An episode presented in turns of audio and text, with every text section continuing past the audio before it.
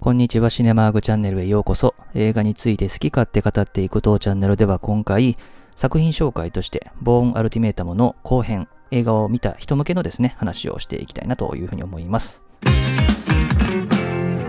まず前編でも少し触れましたけれども、脚本はトニー・ギルロイがクレジットされていますけれども、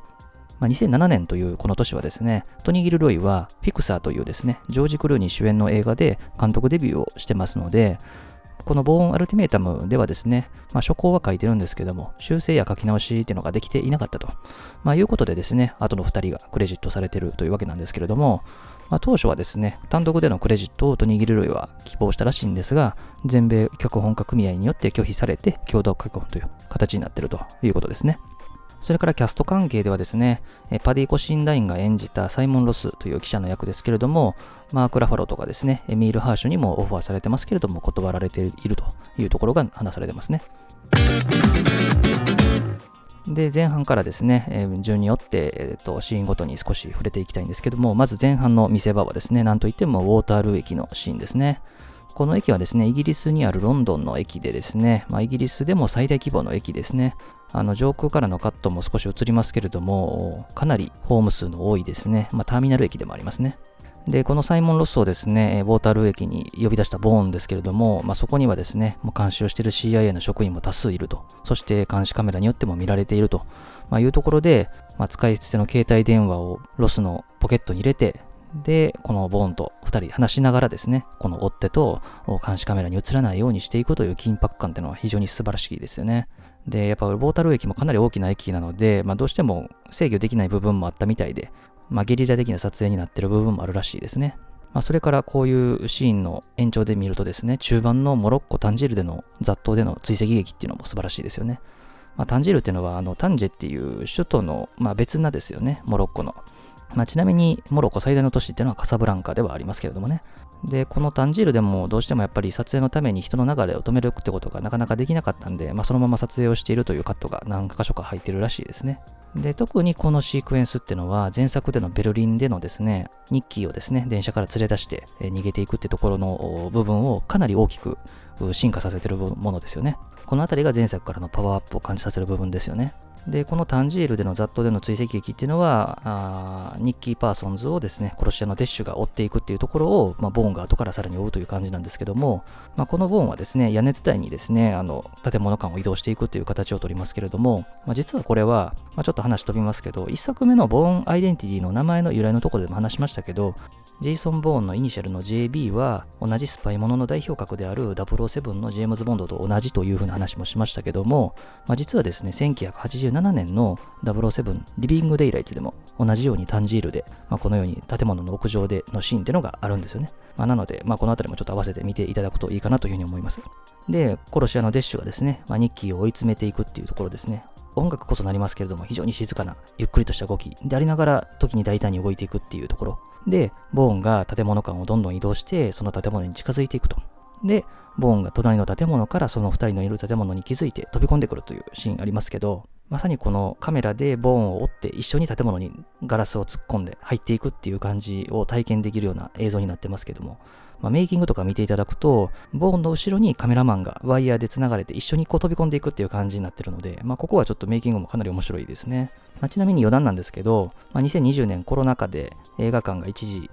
休館になった後にですね、また復帰した時にですね、ユニバーサルが作ったあのリターントゥシネマっていう2分ぐらいの映像、映画館でも見られた方いらっしゃると思うんですけど、まあ、映画館にお帰りなさいという意味で、まあ、いろんな映画のシーンをですね、まあ、つなぎ合わせたですね、映像なんですけど、その後半部分にですね、まあ、この飛び込んでくるところがちらっとだけ映りますよね。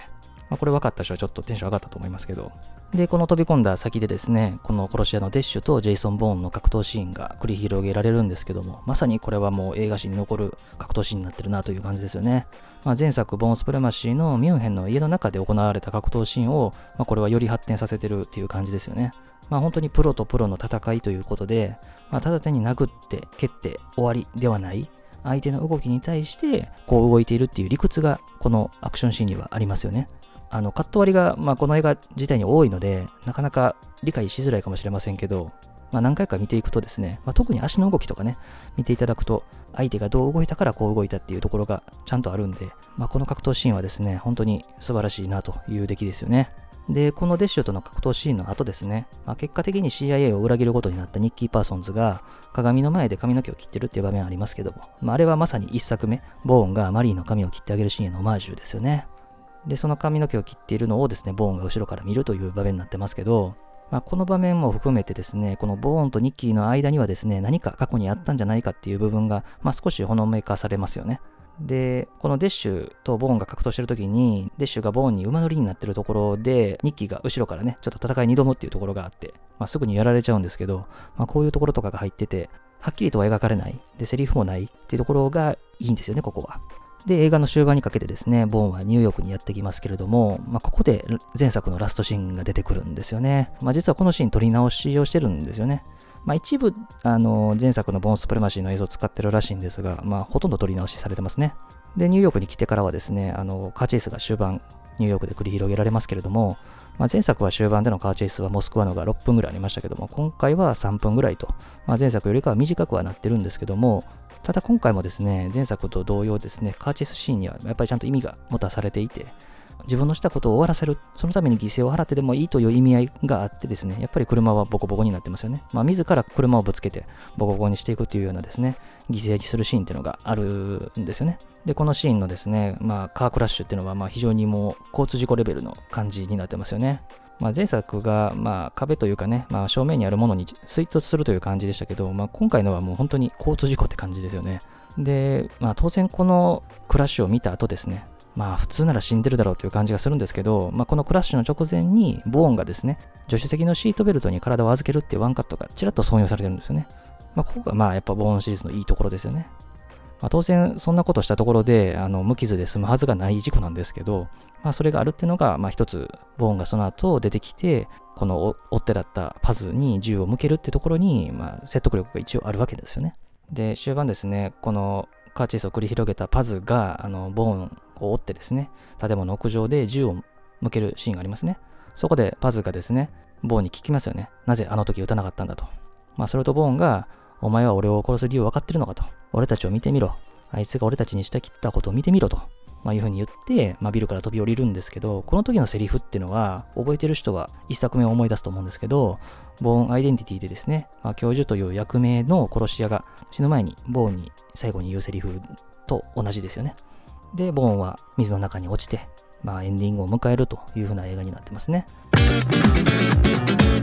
で、ちなみにちょっと小ネタなんですけども、この映画の中でですね、まあ、ボーンが殺した人間のファイルっていうのが出てきて、そこに写真がね、こう出てくるんですけども、まあ、その中にですね、リチャード・チェンバレンの写真が入ってますね。これはあの、ボーン・アイデンティティの時にも話をしたんですけども、このロバート・ラドラムの原作を最初に映画化したのは、1988年のテレビ映画、狙撃者・ボーン・アイデンティティという映画なんですけども、まあ、その時にボーン役を演じたのがこのリチャード・チェンバレンというところで小ネタですね。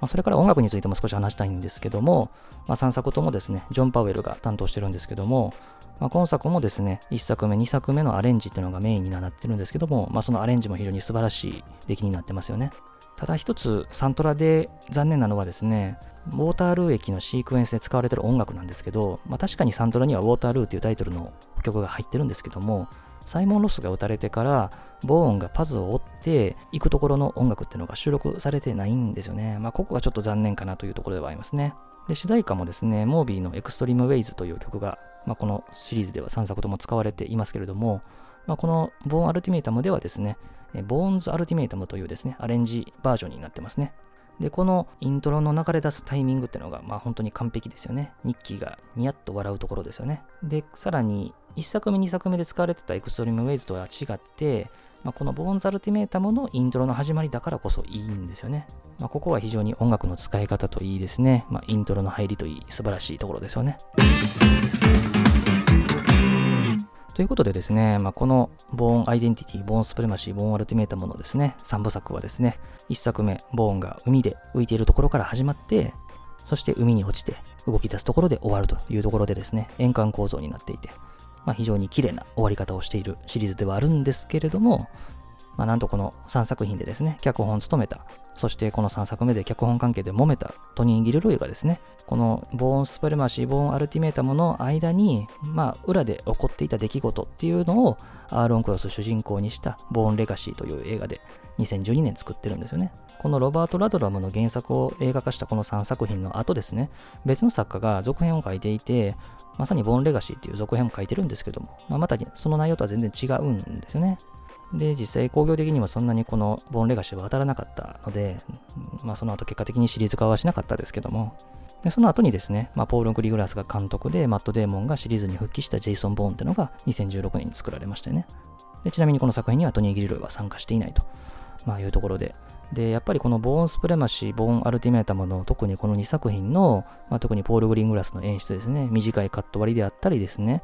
まあ、カメラの揺れとかですね、あるいは設定とか、アクションシーンの展開のさせ方とかっていうのは、後の映画に非常に大きな影響を与えましたよね。例えば007の慰めの報酬なんかは、タンジールでのですね、まあ、屋根伝いに建物を移動していくシーンを非常に思わせますし、あとは、アジョシっていう映画、韓国映画ありますけども、あの映画のアクションシーンなんかも非常に影響を受けてるなっていうのを感じますし、あと一番影響を受けてるというかですね、もうもろパクリしてるような映画があって、2011年のジャウマ・コレット・セラ監督でリーアム・ニーソンが主演したアンノウンっていう映画ですよね。まあ、この映画はボーンシリーズ見た後に見ていただくと、もうどんだけパクってんねんっていうぐらいですね、似てるような要素が出てきますね。まあ、記憶をなくしてるとかですね、アクションシーンの撮り方とかですね、まあ、本当によく似てるので、まあ、興味ある方はちょっと見ていただければなというふうに思います。まあ、ということでですね、今回、ボーンアルティメータムの作品紹介の後編ということで、見た人向けのですね、話をしてきました。まあ、カット割りが多い映画だからこそですね、何度も見るとですね、あ、こういうカットも入ってたんだっていうのをですね、気づくこともできるので、まあ、そういう意味ではですね、見返しがいのある映画かなというふうに思います。揺れも多いのでですね、まあちょっと酔っちゃうというような人もいた映画ではあるので、好みは分かれるかもしれませんけれども、まあ、非常に私は好きな作品で、まあ、熱を持って今回紹介させていただきました。ということでですね、今回も最後までお付き合いありがとうございました。